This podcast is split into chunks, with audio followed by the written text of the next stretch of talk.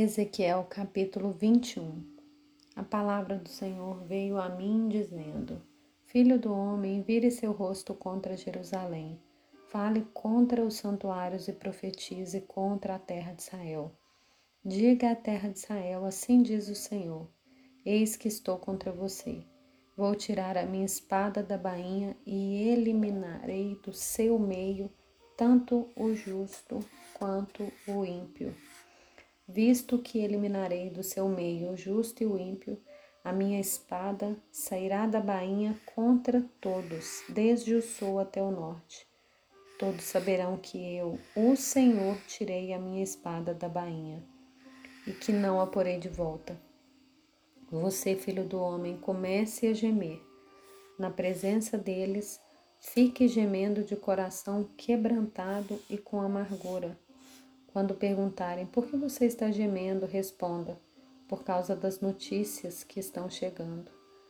Todo o coração se derreterá, todas as mãos desfalecerão, todo espírito ficará angustiado e todos os joelhos se desfarão em água. Eis que virá e se cumprirá, diz o Senhor Deus.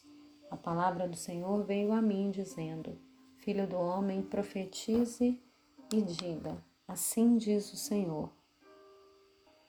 A espada, a espada está afiada e polida, afiada para matança, polida para reluzir como relâmpago. Israel diz: Vamos nos alegrar. O cetro do meu filho despreza qualquer outra madeira. Mas Deus responde: A espada foi entregue para ser polida, para ser manejada. Está afiada e polida para ser posta na mão do matador. Grite e lamente, filho do homem, porque a espada será contra meu povo, contra todos os príncipes de Israel. Esses, juntamente com o meu povo, estão entregues à espada. Portanto, bata no peito em sinal de tristeza.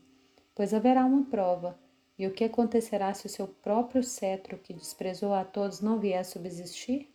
Diz o Senhor Deus.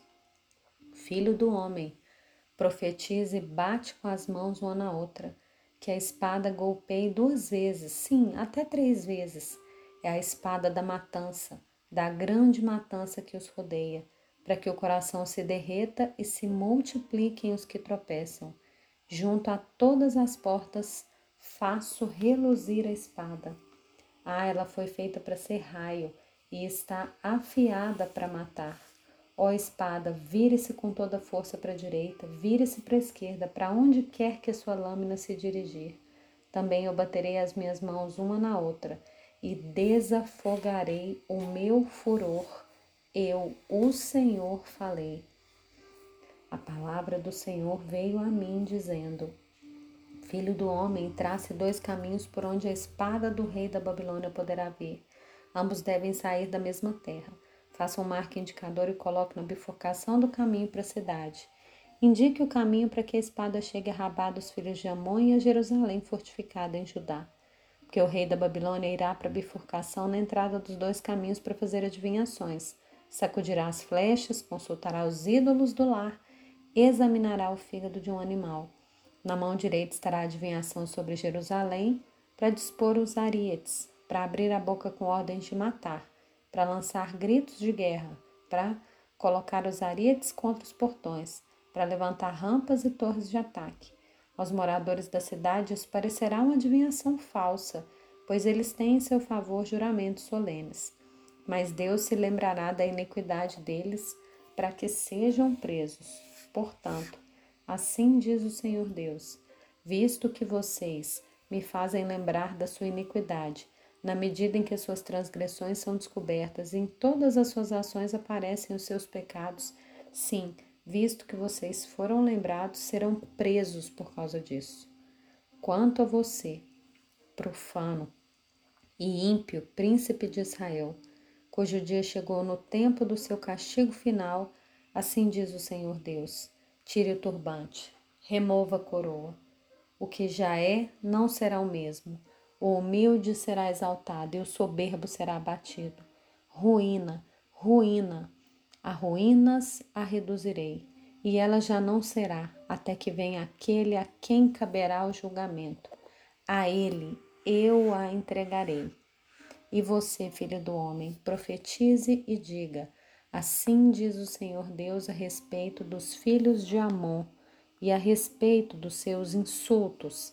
A espada, a espada está desembainhada, polida para matança, para consumir, para reluzir como relâmpago. Apesar das visões falsas e das adivinhações mentirosas, a espada será posta no pescoço dos profanos, dos perversos, cujo dia virá no tempo do castigo final. Põe a espada de volta na sua bainha, no lugar em que você foi formado. Na terra do seu nascimento eu julgarei.